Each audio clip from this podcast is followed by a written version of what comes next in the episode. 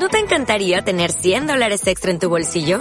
Haz que un experto bilingüe de TurboTax declare tus impuestos para el 31 de marzo y obtén 100 dólares de vuelta al instante. Porque no importa cuáles hayan sido tus logros del año pasado, TurboTax hace que cuenten. Obtén 100 dólares de vuelta y tus impuestos con 100% de precisión. Solo con Intuit TurboTax. Debes declarar para el 31 de marzo. Crédito solo aplicable al costo de la presentación federal con TurboTax Full Service. Oferta sujeta a cambios o cancelación en cualquier momento. Ignacio, este viaje lo vamos a arrancar con una pregunta que quiero que me respondas en algún momento del capítulo. Hmm. ¿El dinero da la felicidad? ¿Sí o no? Uf, a ver, el dinero da la felicidad. Hombre, yo creo que a lo mejor no la felicidad absoluta, pero sí que ayuda, ¿no? Arranca y vamos hablando. Periplo a Plutón. Un podcast extraterrestre de Max Summers y Nak Enseñat.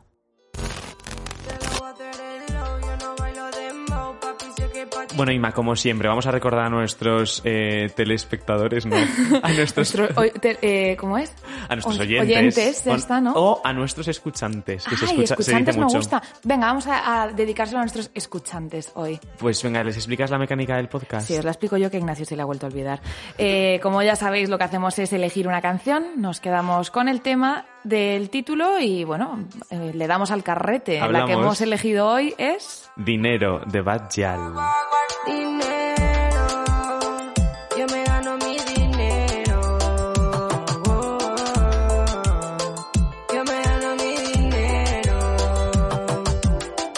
Yo debo decir que a mi Bad Yal me encanta. A mí también. O sea, contra todo pronóstico, es como un guilty pleasure que tengo yo ahí. Sí.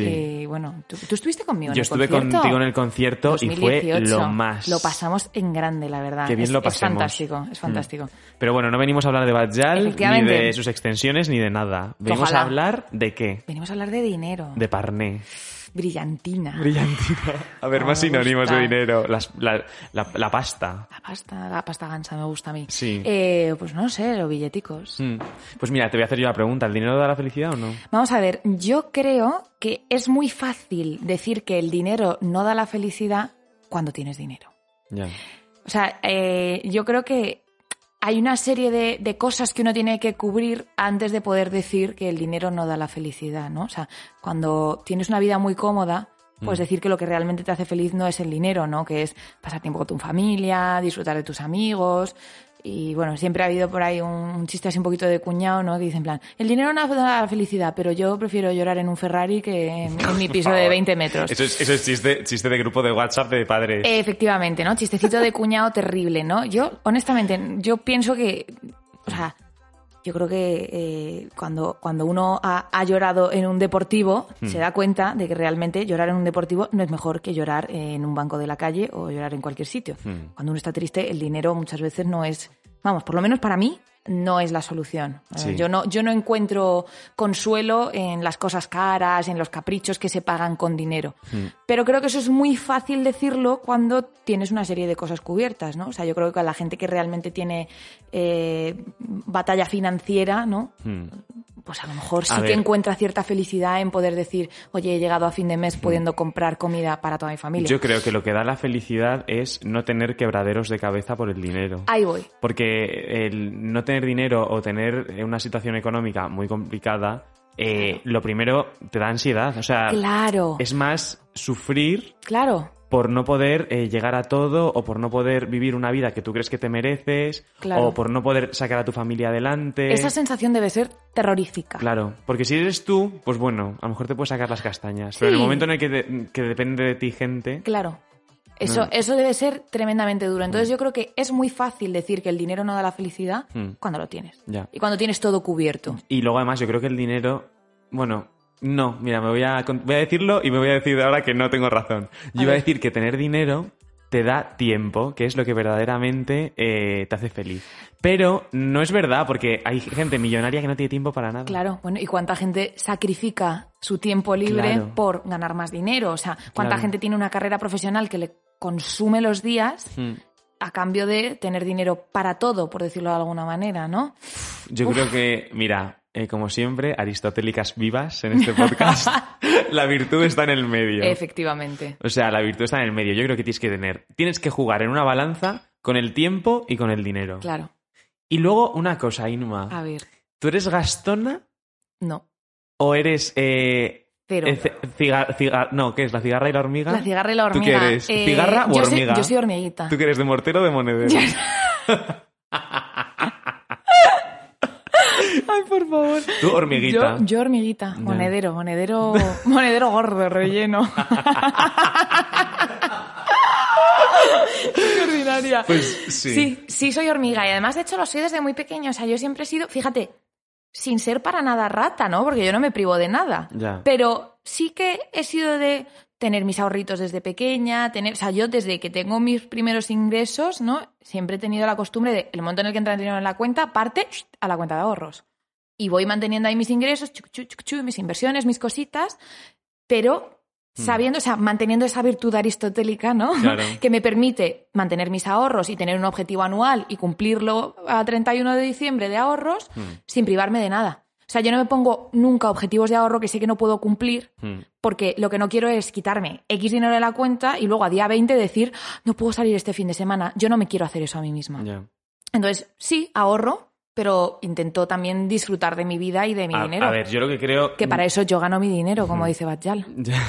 yo no creo que seas hormiguita, creo que eres organizada. Eso sí, es que yo O sea, soy muy no ordenada que- para todo. Es que yo tengo un Excel de las cuentas bancarias. Claro, y yo también siguiendo tu consejo.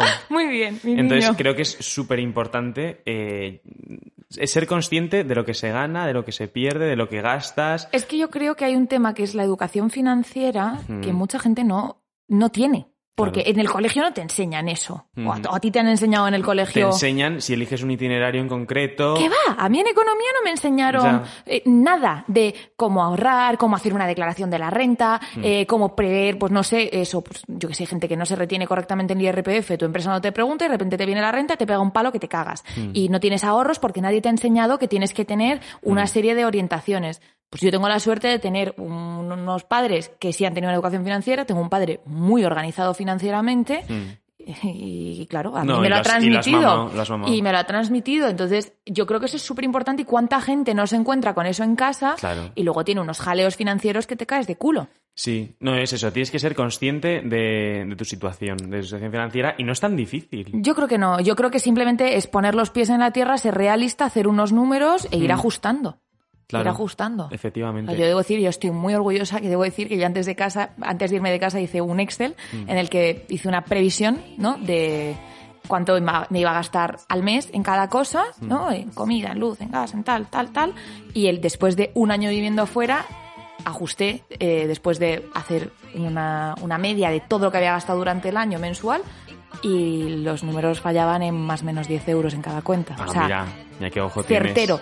Pero si no tienes tanto ojo como yo, no pasa nada, vas ajustando, pero hacer esas previsiones, esos cálculos, creo que siempre es bueno Hmm. para no darte sustos.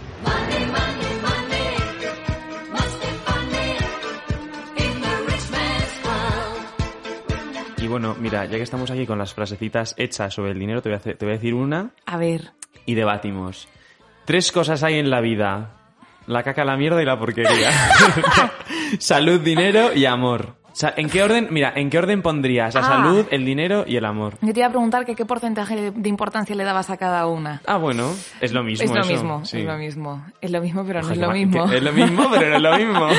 Pues honestamente, eh, fíjate, al final eh, yo creo que yo, para, mí, eh, creo que la salud puede que sea a la que más importancia le puedo llegar a dar, porque creo que, o sea, yo me he dado cuenta en algunas situaciones de personas a mi alrededor o yo misma, el momento en el que te falta la salud, da igual cuánto dinero tengas, da igual que estés ingresada en el hospital más maravilloso, privado y fantasioso de Madrid, Sí. que que estés ingresado en cualquier hospital público. Es que da igual. Si te falta la salud, te falta todo. Sí. Da igual el dinero, da igual que vengan a verte con flores o que no tengas ni para una botella de agua. Mm. Da igual. El momento en el que pierdes la salud, se te van muchas El cosas. que pierdes la salud por el por el ano. ano, por el ano. Por el ano, por donde sea. La salud se te puede ir por tantos sitios, por desgracia, por el ano también. Pero qué ordinarias estamos hoy, ¿no? Muy mal. Muy. Se nota que estamos grabando en mi platillo volante Está- hoy, ¿verdad? Sí, está más vulgar, más vulgar. Mucha moldura, mucha moldura, pero muy En ordinario. este, en este, este ambiente está cargadito de, de ordinariez. ordinariez, desde luego. Pero sí, o sea, yo creo que el Sí. momento en el que pierdes la salud da un poquito igual. Hmm. Ahora también, dicho esto, o sea, también, no sé, tener... cuando te falta la salud, tener amor de gente que te quiere, Sí. para mí compensa incluso más que tener dinero, ¿no? O sea, yo prefiero estar ingresada en cualquier sitio que en un hospital súper fantasioso Mm. y que estén al lado de mi cama las personas que me quieren de verdad. Sí. Eso yo creo que es lo que más te anima mucho más que el dinero. la verdad. Sí, puede ser. No, no, no, totalmente de acuerdo. Si es que la salud es lo primero y luego ya. Sí. Entre dinero y amor, yo ya estoy. a ver, a ver, un amor con dinero es el mejor que Hay te gente- puede venir, ¿no? y hay gente que su amor es el dinero. Bueno, sí, o sea, Sí, hay, digo. hay- hay una canción por ahí muy bonita que, que hablaba de algo así, ¿no? Como de que los diamantes son para siempre, se llama. Diamonds are forever. Diamonds are forever. Esa canción, pues Diamonds Are Forever habla de eso, ¿no? O sea, los diamantes eh, nunca... ¿Nunca se- te van a traicionar? Nunca, te va, nunca se van a levantar y se van a ir. Nunca se van a meter en la cama de otra persona, siempre van a estar a tu lado. Claro, Nunca se van a ir a por tabaco. Eh, ahí va, ahí Diamonds va. Pero también eso pasa, por ejemplo, con tu educación, ¿no? O sea, tu educación, tu, tu experiencia laboral, tus títulos, los Ah. idiomas que hablas, nunca van a dejarte por una más joven, ¿no?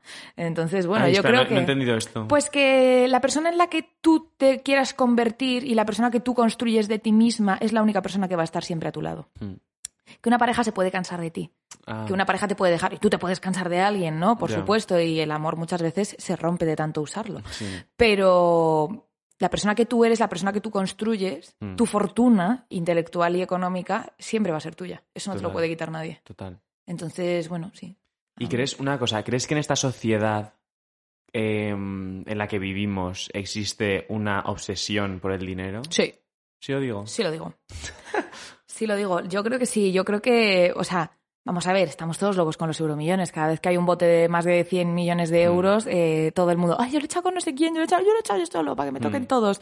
Eh, nos gusta mucho fantasear con el dinero. Mm. Pero porque, bueno, hay un concepto que le comentaba antes a Ignacio que, que me gusta mucho, que le escuché una vez a un profesor de sociología en la universidad, eh, que hablaba de cómo la, la satisfacción y la felicidad del ser humano eh, es, es, es asintótica, ¿no? O sea, es, la aspiración del ser humano es asintótica, no tiene fin, ¿no? Siempre queremos más, siempre queremos más, siempre piensas que vas a estar satisfecho con lo siguiente, pero luego siempre aparece otra cosa más, ¿no? Mm. O sea, y ves, no sé, esa gente joven que lo tiene todo y al final se destroza la vida porque es que llega un punto en el que te saturas, ¿no? Mm. Parece que ya tienes todo y pero no estás satisfecho, nunca estamos satisfechos Ya. y siempre queremos más. O sea, yo creo que mm, gracias a Dios ni a ti ni a mí nos falta nada en esta vida. No, no. Pero cómo nos gustaría que nos tocaran los euromillones Hombre, o que nos dieran un supuesto. ascenso o que nos ¿sabes? Pero precisamente- que tuviéramos una tía abuela soltera que no tuvo hijos, que nos dejara toda su Claro. herencia, por Pero ejemplo. es que volvemos a lo mismo. Eh, tener ese dinero nos quitaría muchísimas preocupaciones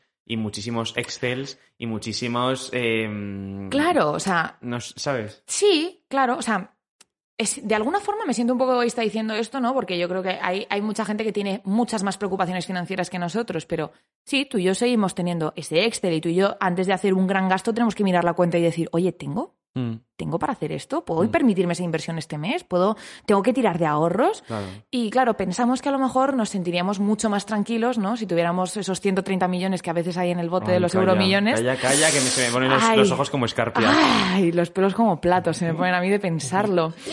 Eh, claro, y piensas, a lo mejor si tuviera ese dinero, pues haría... Y y no me despeinaría, sacaría la tarjeta del bolso sin, sin despeinarme ni un poquito, ¿no? Mm. Pero ¿crees que realmente eso nos haría felices? ¿El qué? Poder hacer eso, ¿no? Poder sacar la tarjeta del bolso sin mirar la cuenta bancaria primero. Eh, ¿Crees que realmente eso te haría más feliz de lo que eres ahora? mm, fíjate, no. Es que yo Porque creo para que mí, no. porque yo encuentro... bueno, yo estaba, me iba a poner también muy, muy pirámide de Maslow Mood. Es que eso, eso es lo que te decía yo antes de que primero hay que cubrir una Primero serie hay que cubrir unas necesidades eh, fisiológicas, esenciales, básicas. Y Claro. luego ya vas escalando por, por tu pirámide Claro. hasta llegar a la, a la autorrealización. Y tú no estás ahí, porque Entonces, yo sí. Yo sí, Sí lo, lo estoy, digo. Sí lo estoy. Entonces creo que tener más o menos dinero no me va a afectar En tu eh, felicidad. En mi yo. Claro, en cómo tú. o sea, yo siempre hago esa reflexión. ¿Cómo te vas Mm. a dormir? ¿Tú te vas a dormir todas las noches y dices, jo, qué bien? Mm, Yo sí. Yo todas las noches me meto en la cama y hago como una pequeña reflexión mm, de agradecimiento, ¿no? A Dios, al universo o a quien me esté escuchando. A lo Mm. mejor no es nadie, pero yo la hago. Mm. eh, de todas las cosas que yo he sentido durante ese día, ¿no? Y doy las gracias por seguir teniendo a mis padres porque son un apoyo maravilloso. Doy las gracias por tener amigos como vosotros porque os adoro. Doy las gracias de que tengo a mi lado durmiendo a un maravilloso ser con el que comparto mi vida. Eh, no me falta de nada. He pasado un día en el que he sido feliz, en el que me he sentido contenta. Mm. Coño, ¿qué más quiero? ¿Una casa más grande? ¿Para qué? Hombre, sí, una casa más grande nunca viene Bueno, mal. sí, vale, claro. Sí, nunca viene mal, Claro. pero ¿me hace falta? No, pues, Ayer hablaba con mi padre y mi padre siempre tiene esa, esa frase tan bonita de que la felicidad es ahora y está aquí. mm. Si tú quieres ser feliz aquí, puedes serlo. Y si quieres ser desgraciado también y puedes pensar, oh, es que me falta, es que no tengo, es que quiero, es que tal. Pero si tú decides que con lo que tienes hoy, ahora, eres feliz, Mm. hablando de eso, de esa cobertura prime- de esos primeros escalones de Maslow, Claro. ¿no? El momento en el que tienes techo, comida y no te falta de nada y te Hmm. sientes bien contigo mismo, Claro, puedes decidir ser feliz con eso y punto. Y lo que venga es extra. claro. No, no, es que en realidad yo creo que esto suena, suena fatal. A ver. Pero la gente más simple es la que más feliz está. O los niños. Claro. Pero porque... Eso, porque eh, otra vez no tienen eh, preocupaciones derivadas de este sistema en el que estamos... in- eh, Claro, porque no tienes toda esa mierda metida en la cabeza. Hoy, por ejemplo, está, está comiendo con mis padres Mm. y comentaban que bueno, había ido pues, el rey a un evento de no sé qué, a un colegio, Mm. y le habían preguntado a unos niños pequeñitos, decían, ¿qué es un rey para ti? Decía mi padre, dice, "Jo", dice, y estaban dando a los niños como unas respuestas súper creativas, y le preguntaba a mi madre, que es profesora de primaria, y decía, ¿cuándo se acaba la creatividad? Mm. Decía, ¿cuándo los niños dejan de ser así? Le dice mi madre, dice, pues a cierta edad en la que empiezan a adquirir una cierta madurez, empiezan a encontrarse con el mundo, la creatividad desaparece. Con la inocencia la creatividad desaparece. Y yo creo que también esa felicidad simple, como tú dices, ¿no? Mm. Eh, está ahí, está en esa inocencia, ¿no? Está en que no te hayan impuesto toda esa mierda que hay a nuestro alrededor Mm. y que tu mayor felicidad sea, pues, no sé, que tu mamá te ha ido a recoger a la puerta del cole. Y una cosa, me voy a poner aquí un poco anticapitalista. ¡Ah! Eh, ¡Qué poco propio de nosotros! A veces, a veces sí, verdad, porque yo, yo creo que soy de todo menos anticapitalista, pero bueno. Pero, no, pero a veces es verdad que me vienen pensamientos de cómo está diseñado el ser humano en sociedad. Quiero decir, Ah, claro. vivir para trabajar. Sí, Es, no, no flipas. sí, es la verdad que es bastante triste. O sea, quiero decir, el ser humano y su estructura social, cultural y todo, Es se terrorífica. sustenta en trabajar. Sí. Y En en, dedicar estar tu vida a horas, trabajar. horas, horas, horas y horas esclavo Sí. a un trabajo que te va a dar eh, más o menos dinero. Claro, pero el objetivo es el dinero. Es flipante. Pero un momento, y lo que decías tú antes, ¿no? Del equilibrio entre tiempo y dinero. Es- Esa gente que sacrifica todo por tener más dinero, más dinero, más dinero, más dinero, y trabajo los fines de semana hasta las 2 de la mañana. ¿Y para qué quieres el dinero si no tienes tiempo para gastarlo? ¿En qué inviertes ese dinero? ¿Cuánta gente dice, no, porque con eso me he comprado un casoplón, pero si no compras tu, si no pisas tu casa? ¿Qué más te da habértela comprado si no la pisas? Claro. ¿Qué más te da tener un cochazo si lo usas para ir de tu casa a la oficina? Sí. Es que es bastante triste. No, con esto de la pandemia yo me he dado cuenta de Yo lo, creo que hemos lo cambiado importante, mucho. lo importante que es el tiempo. O sea, Sí. el- gracias al teletrabajo yo he valorado el tiempo que perdía yendo a la oficina. O sea, Es que es mucho, suma, ¿eh? suma, ¿eh? El commuting es mucho rato Suma, al día. suma, suma, hace una, una cuentecita con todas las horas que, que pierdes al día. Al día, a la semana, Bueno, al mes. Esto yo creo que lo hemos comentado en algún capítulo, la ansiedad que me da pensar que el tiempo que perdemos durmiendo. Ay, sí, bueno, Esto creo- lo hemos hablado, ¿no? Sí, por lo menos tú y yo, sí, bueno, o sea, no sé si delante del micrófono, pero este es un tema que Ignacio yo no puedo entender porque a mí dormir me parece una maravilla No. y a Ignacio le produce ansiedad Me produce ansiedad pensar, pensar, que ha perdido un tercio de su día durmiendo. un tercio, Sí, ¿eh? lo hablamos en el capítulo de la noche, creo. Ah, claro, efectivamente. Pues eso, me pasa, me pasa lo mismo. Pensar que en mi vida todas mis aspiraciones se basan en el trabajo que vaya a tener o eh, la casa que me vaya a poder comprar o, o lo- el dinero que pueda ahorrar Claro. cada día, me, claro, lo, lo veo desde fuera, extrapolo y me parece alucinante. Es de coña. Es Es, de- bastante ridículo porque es eso, es, es lo que tú decías, es un condicionamiento de la sociedad. Mm, Es como nos han diseñado de alguna manera el cerebro, ¿no? Entre, entre todas las influencias que vamos recibiendo desde Mm. niños y cómo nos acabamos convirtiendo en esto. Es bastante grave. Bueno, pero al final también eh, interviene una cosa que a mí me encanta, que es la meritocracia. ¿No? Sí, puede ser, puede ser. Bueno, Ah, bueno, ojo, a ver, ser. un momento, un momento. Si estamos hablando de dinero, aquí hay una conversación interesante, es la meritocracia. ¿Cuánta gente nace con dinero. Ya, efectivamente. O sea, la historia de ese señor que entró como botones y acabó de director general es muy bonita, pero Mm. eso no es la tónica general. Claro. ¿Cuántas personas eh, tenemos la suerte, como tú y como yo, de aparecer en una casa en la que hay de todo Mm. y cuantísimas personas, muchas más que como nosotros, Mm. eh, tienen la desgracia de nacer en una familia en la que no hay nada Claro. y Claro. pasan hambre? Y a lo mejor no sobreviven a sus primeros cinco años de vida. Sí. Eso es una gran realidad. En Europa no somos muy conscientes, pero en el resto del mundo sí. Mm. Y es, es, yo creo que hay muchas veces no hay tanta meritocracia, ¿eh? Yo creo que hay mucha gente que vivimos muy cómodos toda la vida porque lo tenemos de serie, Sí, es verdad. de alguna forma, ¿no? Sí, pero también mm, creo que es importantísimo que el Estado garantice pues una educación para que todo el mundo pueda acceder Bueno, a casi sí. a lo mismo. eh, Sí. académicamente hablando, que luego es imposible, porque a las mejores universidades internacionales no va a ir la gente con menos dinero o al, o al tal. Vale, pero por lo menos tener eh, la oportunidad de, Sí, de- hombre, yo, creo que de sí. estudiar o en una universidad pública, de tener una carrera. Claro, o sea, yo creo que hay- en ese sentido, en España, por mucho que nos quejemos, estamos bastante bien en comparación con otros países respecto a sanidad y a educación. Mm, La verdad, o sea, las realidades de otros países son bastante vergonzosísimas. claro. pero sí que creo que es completamente necesario que hay una, cier- una serie de cosas, ¿no? Hay una serie de, de escalones de la pirámide Sí. que todo el mundo se merece tener cubiertos. Mm. Y ya mucho más abajo que incluso la educación y tal, o sea, eh, el hecho de que en este país, que supone que es un país desarrollado y que estamos en Europa y tal, todavía haya miles de familias que, que pasan hambre y que las pasan canutas para darle de comer a sus hijos todos los meses y todos los Mm. días, es bastante crudo. Es un, es un drama. Es bastante crudo. Entonces, bueno, yo creo que de alguna forma, o sea, las personas que tenemos eh, la suerte como tú y como yo de tener de todo, Mm. Tenemos, de alguna forma, yo siempre he sentido, no sé qué opinarás tú, que tenemos un cierto deber, de alguna manera, Mm. para con la sociedad.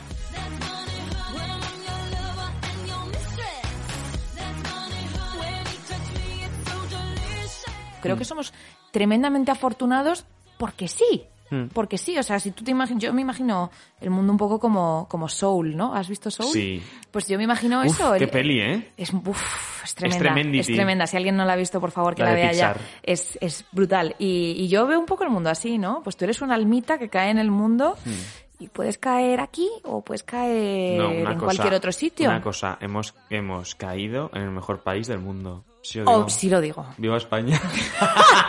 Vamos a ver, yo el otro día precisamente se decía a JP, íbamos en el coche y digo, yo es que siento una relación de amor-odio con España brutal. Sí, yo no, también, porque muchas ¿eh? veces veo a mis amigas que viven en países escandinavos y tal y digo, joder, pues que viven en el primer mundo de verdad. O sea, yo vivo en un país ¿Perdona? subdesarrollado y digo, ¿Perdona? ¿perdona? Pero esa gente... Para nada. Pero Mira, vamos a ver. tenemos detrás a nuestro amigo Javier Nuestro así, espectador. no con el dedo, en plan. O sea, es que yo un yo- país inma, yo un país escandinavo. No podría vivir. Es que en No un país escandinavo me parece la cosa más aburrida. Lo siento, Que te Elena, puedes echar a la cara. Carlota, Lucía, disculpadme todas, O por favor. no Os digas. quiero, me gustan los arenques, pero yo me quedo en ¿Qué España. coñazo? Sí. Eso es. Dice, dice Magnífico Javier, dato el de Javier. Que no sé, no sé si se ha oído que hablamos de felicidad, pero es que eh, es el, los países con más índices de suicidio de- del mundo. Y también debe ser el país en el que más baja tienen la vitamina D de todo el mundo, Hombre. porque no hay puto sol y el sol da la felicidad. Y en España tenemos un sol eterno. El- claro. ¡Viva! El sol de la felicidad no es lo de Ocaso. Claro. Ocaso seguro Ah, es Ocaso. sí. Ah, pues, ay, es verdad. Pues mira, ya ¿Ves? está. El Seguro es Ocaso. felicidad. Seguro es Ocaso es España. Que al final vamos a acabar todos muertas, como ¿Qué seguro es pe- Ocaso. claro, pues ya está. Entonces, y seguro ¿qué es es- Ocaso embolsándose nuestros seguros de vida. Mira, claro, quiero decir, nosotros estamos aquí para ganar dinero, pero luego es que te vas a morir. Entonces, yo a veces, otra cosa que me da un poquito de ansiedad, ¿sabes lo que es? Tener tus ahorros ahí, que te mueras Tener- mañana y qué pasa con sí. el dinero. Yo también lo Tener mis ahorros- ¿Me lo quiero gastar? Claro, ¿Quiero disfrutarlo ya? claro. Quiero yo- disfrutarlo ya. claro, tú tienes una cantidad de dinero guardada que te podrías estar gastando. Claro, y dices, y mañana me caigo por las escaleras, me mato viva. Adiós. ¿Y quién se queda ese dinero? Pues mira, es lo que haréis y Bichi en tu caso. Cabrona. ¿Y si sí? Seguro. Claro. Bueno, legalmente serían tus padres, Javier. ¿Quién, ¿Quién se quedaría mi Si- dinero si, si, me... Ignacio se cae mañana en la ducha y, y se mata, ¿quién se queda sus ahorros? Dice yo. A ver, eh, fant- idealmente, Javier, legalmente, ¿a quién irían? A sus A mis padres, ¿verdad? A sus A mis padres. Pues ya ves tú. Ya ves tú, también te digo una cosa, la risa que le entraría a nuestros padres y de nuestros ahorros. Hombre, mira. o sea, no sé pues qué le no. supone, no sé qué le supone a mis padres. Hombre, pues a mis, pues a mis padres, Bueno. vamos, se- como, como le pillen mis ahorros, Una- una yo creo que se alegran de que me haya muerto y todo. o sea, que luego nuestras madres y Tú nos no me has preguntado si hormiguita. Es verdad, tú, tú eres Tú hormiguita. eres de mortero de monedero. Tú eres de mortero de monedero. Tú eres de monedero Yo soy de gordo mortero, también. yo creo. ¿Sí? ¿Tú eres O sea, gastona? Yo soy manirrota. Pero, a ver, no. Mm, Me gusta, no. soy bastante ratilla. O sea, yo intento siempre pensar en cómo puedo No, ra- ahorrar. ratilla no, yo creo que eres mirona. ¿Cómo? ¿Eso qué que, es? que miras el dinerito. Sí. Que eres mirona. Sí, mi madre de hecho me dice, pero hijo, por favor, o sea, Bueno, eso- dinero en a- esto a- o lo... Pero bueno, a mí mis padres también me dicen eso porque somos manirrotillos. Claro. Mis padres Eso dicen, hija, ¿cómo no te vas a No, no, gastar no. eso en eso? Y yo, mamá, ¿qué tal? ¿Qué he ahorrado? ¡Anda ya, que te lo yo, en- gastes! yo en algo que me gusta de verdad, me gasto el Sí, oro y el moro. Sí, lo digo. Sí, por es ejemplo, verdad. yo tengo un ejemplo clarísimo que siempre sale aquí el nombre. Yo por un concierto de Lady Gaga, Inviertes, sí lo digo. o sea, me No, no, lo que haga falta. una- lo que haga falta. sí, sí, sí, pero Por- yo eso lo entiendo. Porque me da la felicidad. Es el momen- eso es, o sea, es que, me, es que a mí es, mm, es algo que me llena y que es- soy tan friki, tan friki, tan friki que... Pero es que yo creo que eso es tan personal. Claro. Tan personal. O sea, yo, por ejemplo, ahora has, eh, este vídeo que ha estado tan, tan de moda esta semana, ¿no? El, el Louis V. El Louis Ah. V. Yo pienso en gastarme miles de euros en un, En un Louis bolso, o en un Louis V, en un lo que sea, me la suda. O sea, ahora bien, alguien me regala un bolso de miles de euros y a mí se me, se me ponen lo- lo- los, ojos, los ojos como escarpias, efectivamente, la verdad. Eh, pero... ¿Pero para qué? Si, Claro. puedes ir, si puedes ir Pero si al, al Gran Bazar y comprarte uno igual. Pero si el bolso, claro, de Zara, que vale la mitad. Mm. Bueno, sí, es que la piel. Tía, te puedes también comprar un bolso de piel más barato, me da igual. Yo no necesito gastarme miles de euros en un bolso. Y hay quien sí.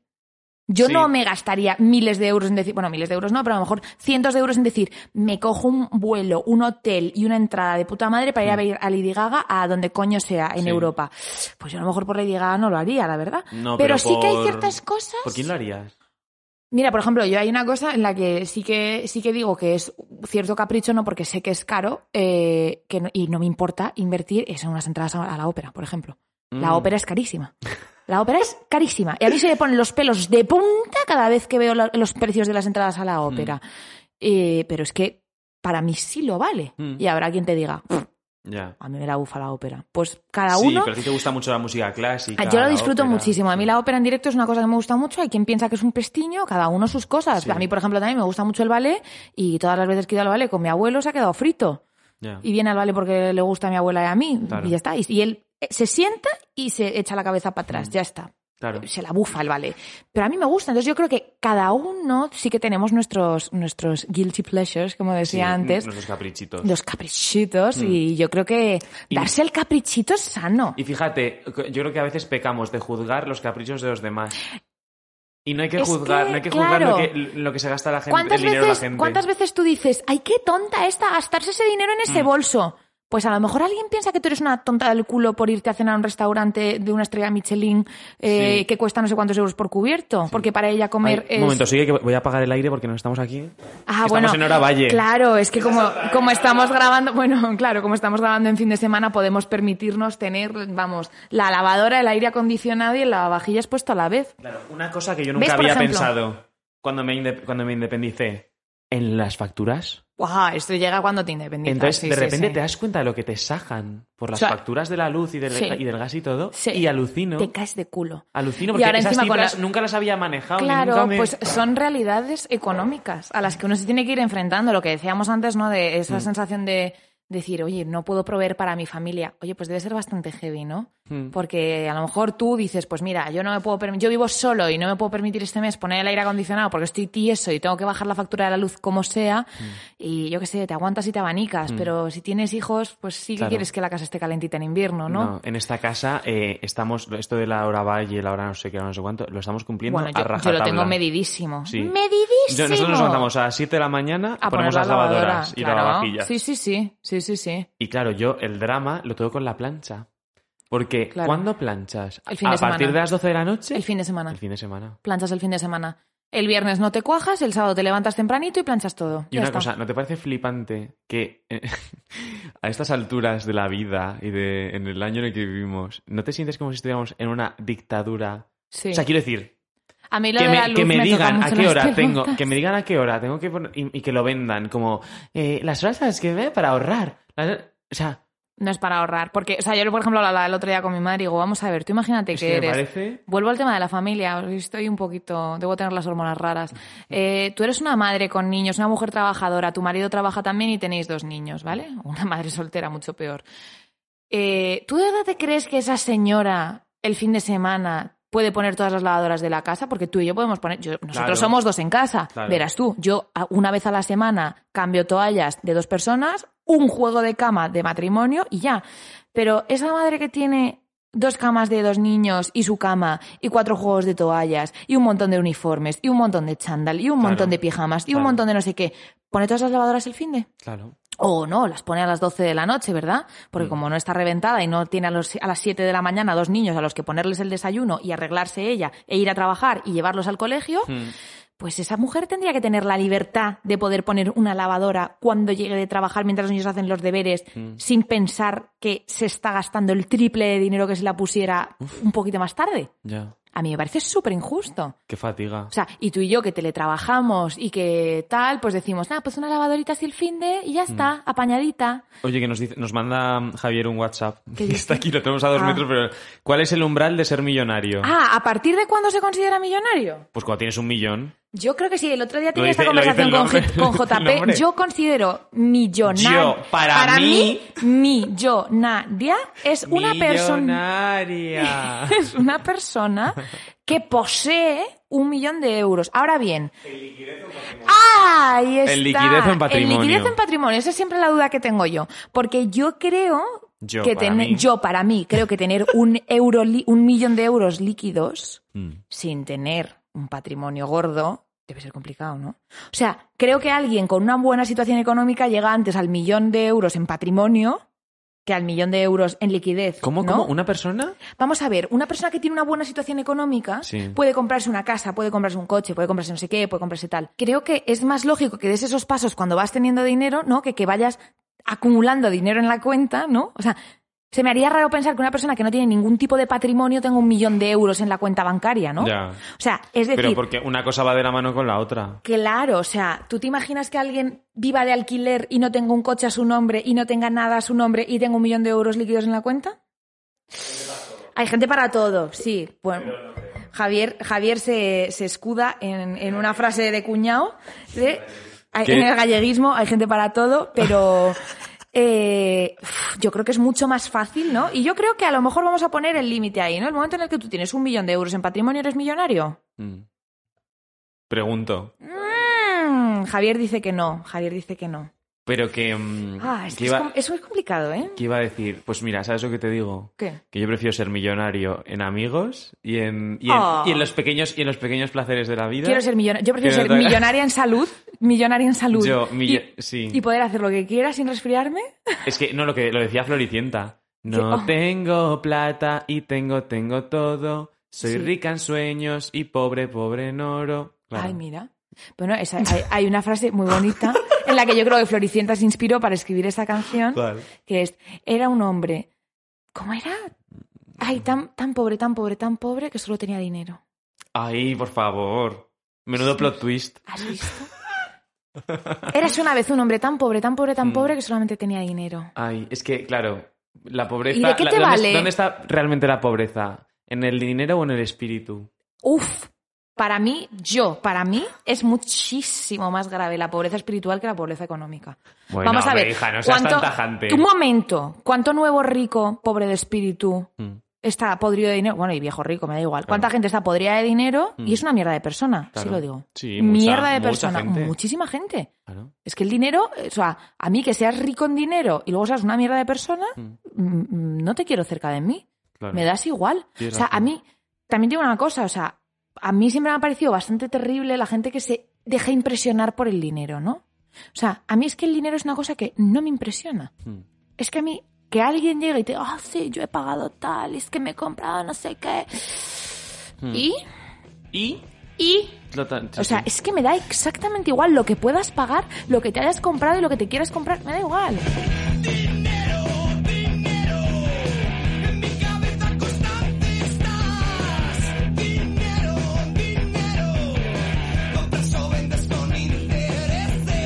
¿Sabes una cosa que, mm, que he pensado esta semana? Cuéntame. que eh, una persona que es normal y corriente y de repente pues es rica, la, la describes como, pues, buah, está forrada. O está no sé qué. O sea, me da pena. Eso es súper triste, eso es como lo de ser guapa, ¿no? Claro. Eh, yo siempre le he dicho, digo, creo que lo peor que, le- que te puede pasar en la vida es que cuando alguien hable de ti, lo primero que digas es que eres guapa. Ay, es Ah, no, guapísima. no, para Ay, es guapísima. Eh, mira, sí. Mejor no, que te digan eso que eres una zorra. Pues hombre, no, hija, hija, entre una cosa y otra, claro, pero mm, No, me parece pero- súper triste que la primera, Sí. la primera la primera cosa que digas de alguien sea, ¡buah, está pastado! Eso es. Eso es. Mucho y- más y que una es cosa, guapa, y yo fíjate. lo- Y yo, lo, he hecho y me da pena y me arrepiento. Y sí, porque no es algo bonito, porque yo creo que uno siempre es mucho más que su dinero. Sí. La verdad. Y mira, a- a- nos ha mandado también aquí un- una Ah, intervención, Javier, que me gusta, que es que, fíjate, nosotros estamos haciendo este capítulo con una libertad que te Ah. mueres. Y yo creo que en España toda la vida ha sido como de bastante mala educación hablar de dinero, como bien dice Javier, y que ahora es más socialmente aceptable. Mm. Sí. Mm. Y es una cosa que siempre me ha chocado mucho, que en otras sociedades es muy natural preguntarle a alguien cuánto gana, y aquí en España todavía está como feo, ¿no? Sí. O sea, yo hecho, creo que todavía entre grupos de amigos, Sí. o sea, yo debo decir que hay amigos nuestros que yo no sé cuánto dinero ganan y me da palo decirle, en plan, oye, ¿tú cuánto cobras? Ya. ¿Sabes? Pues es verdad, nos tenemos que quitar esos, esos prejuicios. A mí me la suda, ¿eh? A mí cuando alguien A me pregunta también. cuánto cobro, se lo digo. Sí, yo también. Y a mí cuando alguien me pregunta, por ejemplo, me acuerdo hace no tanto, alguien que me, me preguntó en plan no sé qué, y le dije, ay, nosotros la verdad que tenemos un piso estupendo, que pagamos muy poquito, tal. Y me preguntó, ay, dice, ¿cuánto? Dice, bueno, perdón, si no es indiscreción, digo, no, no, Sí. a mí me da igual decirte cuánto, cuánto pago de alquiler. ¿Lo digo? Sí. sí lo digo. Ah, no, no, no, dilo- dilo- no, no, estoy, estoy poniéndome en la situación, no lo, Lo digas. digo para no todos lo mis oyentes, no lo digo, ahora me hago la dura. No, pero a mí me da igual, o sea, cuando estoy conversando con alguien de dinero, eh, yo qué sé, hablando del tema del alquiler, que estamos con las casas siempre en la boca, a mí me da igual decir cuánto pago de alquiler. Es que me da exactamente igual si alguien me lo pregunta, igual que decir cuánto dinero gano, me da igual. Me parece que hay que naturalizar ese tipo de cosas. Ya. Pero es verdad que mm, la gente hace muchas comparaciones. La gente... Entonces yo creo que por eso se evita. Yo creo que sí. Yo, para creo mí. que sí. Yo creo que a lo mejor sí vivimos en una sociedad un poquito. Yo creo que hay mucho, hay mucho complejadito y eso, y eso tira para atrás a la hora de hablar de dinero, ¿no? Yo creo que muchas veces el, el cuñadismo, Mm. ¿no? De, de, de decir, oh, pues este gana más que yo, pues ha comprado un coche más caro. pues, Hmm.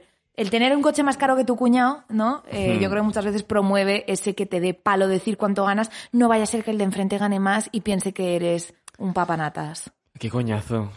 De verdad, una suda, cosa, pues si vamos, ganas- vamos a olvidarnos de esas cosas. Si Vamos a dejar, vamos a dejar de hablar, de compararnos por Claro, lo que ganemos y pues por lo que no. Si ganas más O sea, dinero que yo, me alegro de tu vida. Ya. Me alegro de tu vida. Algo habrás hecho Hmm. para tener ese sueldo. De todas formas, no estoy muy de acuerdo con eso de que antes estaba más. eh, era de mala educación.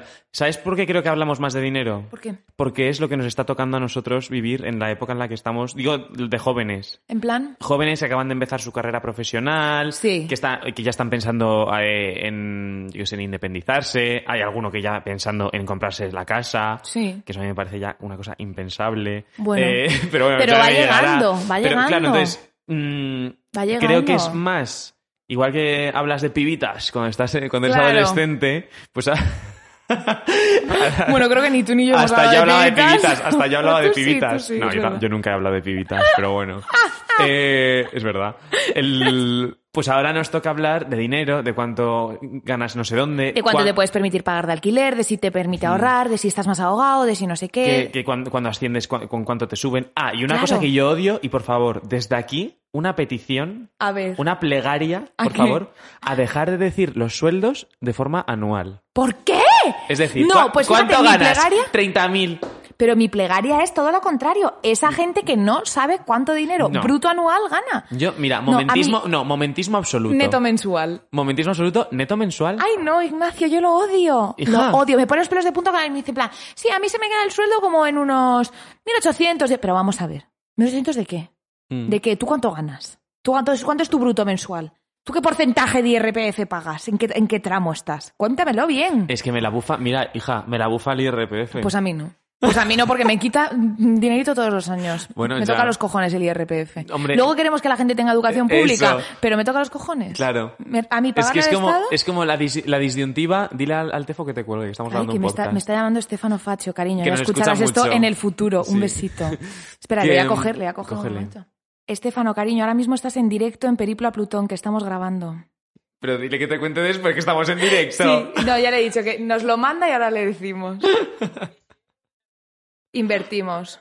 Muy bien. Ignacio, que quiere contar con tu opinión. Vale, vale. Muy bien, pues nosotros ahora, ahora te hacemos la auditoría en cuanto acabemos de grabar el capítulo, que nos has pillado en directo. Un besito muy grande. Cuídate mucho, te quiero. Bueno, que estábamos, estábamos hablando, después de esta pausita de publicidad, estábamos hablando de el IRPF. El IRPF Que odiamos el. IRPF, Sí. vale. Y luego, eso es, queremos, en plan, queremos que haya una educación que no sé, que no sé cuánto, y nos quejamos de los impuestos, de verdad, somos la Somos hostia. cojonudas. Pero bueno, que no, cojonudas. una cosa, pero es que a nadie, Más impuestos pagan los escandinavos. Que se jodan. sí, totalmente. No, pero es verdad que a nadie le gusta que le quiten el dinero, sea quien sea. Hombre, yo creo que siempre Por- jode, pero luego piensas, Luego eh, no piensas- sé. Luego haces, por ejemplo, los cálculos en los que hacen los americanos, no en plan, no, claro, es que yo, nosotros- yo no pago casi impuestos y es ya, pues calcula cuando te cuesta tu seguro médico Hmm. y luego me cuentas. Te cagas. eh, si en impuestos en España pagamos más que lo que pagas tú de seguro Mira, médico. por eso digo, viva España y viva el país en el que nos ha tocado Sí, nacer. En todos los sentidos, Viva ¿eh? España, viva el rey, viva el orden y la ley. Sí. Pim, pam, no, pum. fuera coña, estoy muy a gusto de, en este país. Yo la verdad que creo que es, es un país en el que quedarse. Sí. La verdad que sí. Pero bueno, que no estamos hablando de Que eso. estamos hablando de dinero. Que- ah, eso, que, y- mira, Mira. que es a la mierda el IRPF y dos, a la mierda decir los sueldos de forma anual. Ya lo he Pues, dicho. pues yo no estoy de acuerdo con el punto número dos. Y para que no me des más por culo con esto, voy a decir una frase que tenemos, que es propia de nuestro espectador Javier, aquí presente hoy en el plató, y de nuestro amigo Álvaro Poblete, Hmm. que es dinero llama dinero. Ah, dinero llama dinero. A mí sí. Poblete siempre me ha dicho, y yo, fíjate, esto lo, lo, lo aplico y sé que funciona, la Mm. verdad. Eh, a veces a lo mejor, pues yo qué sé, cuando entré en ERTE, imagínate, dije, uff, pues ahora mm, ingreso muchísimo menos dinero, Mm. tal, me tengo que contener un poquito y tal. Y sí, hay que contenerse y hay que tener cabeza. Hmm. Pero el momento en el que tú vives la vida que quieres vivir, lo hablaba ayer con, con mi amiga Rocío Padial, un beso para ella que la adoro. Eh, el momento en el que tú vives la vida que quieres vivir, tienes la vida que quieres vivir. Con los pies en la tierra, ¿no? Te quiero decir, tampoco hace falta Sí. que, que te gastes tu, todo tu sueldo en los 10 primeros días del mes y luego mm, estés sin pasta, Sí. ¿no? Pero yo creo que hay que proyectar, como siempre Es digo lo de siempre. como la felicidad, ¿no? Es lo de y yo siempre. creo, por ejemplo, eh, que, hay que hay que desbloquearse un poco y muchas veces lo que hablábamos antes de ser hormiguita o cigarra, Hmm. yo creo que los caprichitos, como he dicho antes, son necesarios. Sí. Y yo creo que el decirse a uno mismo en plan, oye, pues me voy a gastar esto, Eh. pues me voy a dar este lujito, Eh. porque me apetece. Yo Sí. creo que mm, promueve que tengas esa vida que tú deseas. Sí. No, y luego además, desde el punto de vista económico, yo Mm. creo que también eso, eh, dinero llama dinero, es decir, tener dinero para poder hacer una inversión que puedas Ah, recuperar claro. con más y tener beneficios y Claro. tal. Es todo así, todo funciona así. Sí, sí, sí. Pero además, yo creo que también funciona con otra, con otro sustantivo, que es el éxito llama al éxito. Ah, sí, Eso lo, lo digo mucho. absolutamente. Venderse, que estás teniendo éxito, que estás triunfando, Sí. que todo es un success, Claro. eh, Atrae. atrae, Atrae. que Gusta. gusta. Entonces, estar hundido en la miseria y estar recordándotelo todo el rato, No, no, te y vas a proyectar tu miseria. Y proyectar tu- o sea, yo creo que eh, la gente que lloriquea, Hmm. o sea, que yo entiendo que uno puede pasar por una situación de angustia, de malestar y No, de tal. obvio. Obviamente, Mm. ¿vale? Y ojalá Dios nunca tengamos que vernos en una situación de auténtico malestar y angustia. Mm.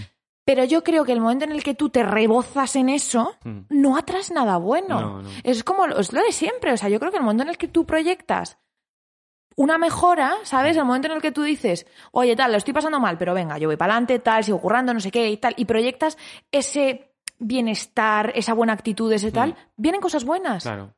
Jo, pues yo voy a contar una cosa que me dijo mi amiga Pati Valero, Ay, mi niña, que es Pati Valero es súper espiritual. es Hoy le hablaba a mis padres de, de ese, ese lado de Patty y mis ¿Ah, padres sí? estaban fascinados. Y digo, digo, Patty, vos también, Ignacio, digo, es un maravilloso ser. Claro, pues hablando de la abundancia, Ay, sí. decía, me dio un truquito, Abundance.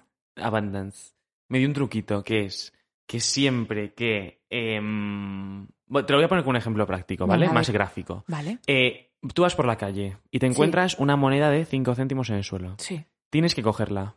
Y tienes Sí. que agradecer al universo, a lo que sea, por haber teni- por tener esa moneda. Porque ahora tu cuenta va- se va a añadir 5 céntimos, más. sí. Porque, eh, con- ¿qué puedes hacer con esa moneda? Claro. ¿Qué puedes- Entonces, eso va es a traer abundancia. Claro. Pero es que eso, mm, es que ese es, es la proyección, es lo de siempre. Al final es cambiar un O sea, poco tu microchip, Claro, pero eso es, tu vamos forma a de ver, pensar. 5 céntimos en el suelo Mm. son los mismos 5 céntimos en el suelo, si tú piensas, me va a puta mierda y se quedan, que si tú piensas, ¡ay, qué alegría 5 céntimos! Hmm. Son, es la misma moneda, Claro. pero está en tu cabeza. Entonces tú eliges qué hacer. Son dos caras eso. de la misma moneda. Efectivamente, efectivamente. Muy bien. Esta ha quedado como si fuera un poquito Ana Torroja, la verdad. Pero yo creo que sí, es una cuestión de perspectiva de todo. Sí. Yo creo que siempre es, es la perspectiva y el enfocar las cosas con esa positividad y con esas Hmm. ganas de. O sea, si tú tienes ganas de convertir esos cinco céntimos en abundancia, puedes hacerlo. Hmm. Ay, se me acaba de ocurrir otra cosa de A lo ver, que hablar. a ver, a ver. ¿Tú eres lechera o no lo eres? Ostras. ¿Eres una, Vamos una a vaca lechera o no? En este salón ahora mismo hay tres personas que, eh, que nuestro grupo de WhatsApp se llama Milk Time. Porque en su día, en, en BlackBerry Messenger se llama Tea Time, porque cuando yo estaba mala venían a verme a casa a la hora del té, venían a merendar después Claro. del colegio, yo les ponía la tacita de té, y acabó llamándose Milk Time porque mm, cada vez que hablamos hacemos el cuento Hemos, de la lechera. no, hemos descubierto que tenemos una cosa en común, que es que, somos, el, el lecheras. cuento de la lechera. Sí. El Bueno, cuento de la lechera. O sea, no hemos comprado el boleto de los euromillones y ya estamos pensando Mm. en la inversión que vamos a hacer. Pero que para quien no lo, quien no sepa el cuento Hombre, de la el cuento lechera. de la lechera, yo creo que sí. O sea, Sí, es universal. Tanto Claro. va el cantar a la fuente. No, no es lo mismo. Sí, No. la lechera es eso. No, la lechera no es eso. Claro, pero la lechera era eso precisamente, que la lechera cogía su lechera e iba hacia las vacas Decía, y pensaba, "Ay". ahora ordeño a la vaca y vendo la leche y le saco una pasta. Y con la leche, y con la pasta que le he sacado de vender la leche, me compro no sé qué y tal. Bueno, y la lechera, antes de llegar a la vaca, ya eh, había ganado los euromillones y de repente se tropieza y se le cae la lechera, pum, y se le rompe. Claro. Ostras, pues ya no puedo ordeñar la vaca. Adiós al cuento de la lechera. Claro. Y nosotros somos la lechera. Vamos, que no, que no vendas, no vendas la peluca de Beyoncé antes de cazarla. Eh, lo mismo. efectivamente, pues nosotros somos lecheras. Somos lechera porque siempre estamos eh, construyendo castillos en el aire. Nosotros tenemos el negocio de pelucas y no tenemos ni una. O sea, Eso es. somos la auténtica lechera. Pero a mí me encanta mo- montarme Pero, la, estos- pero la películas. felicidad que te da.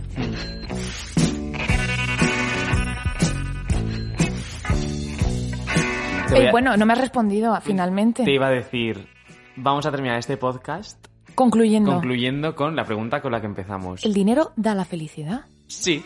Sí lo digo. Sí lo digo. Nos Sí vemos digo. en la próxima parada. Que disfrutéis del viaje. Chao.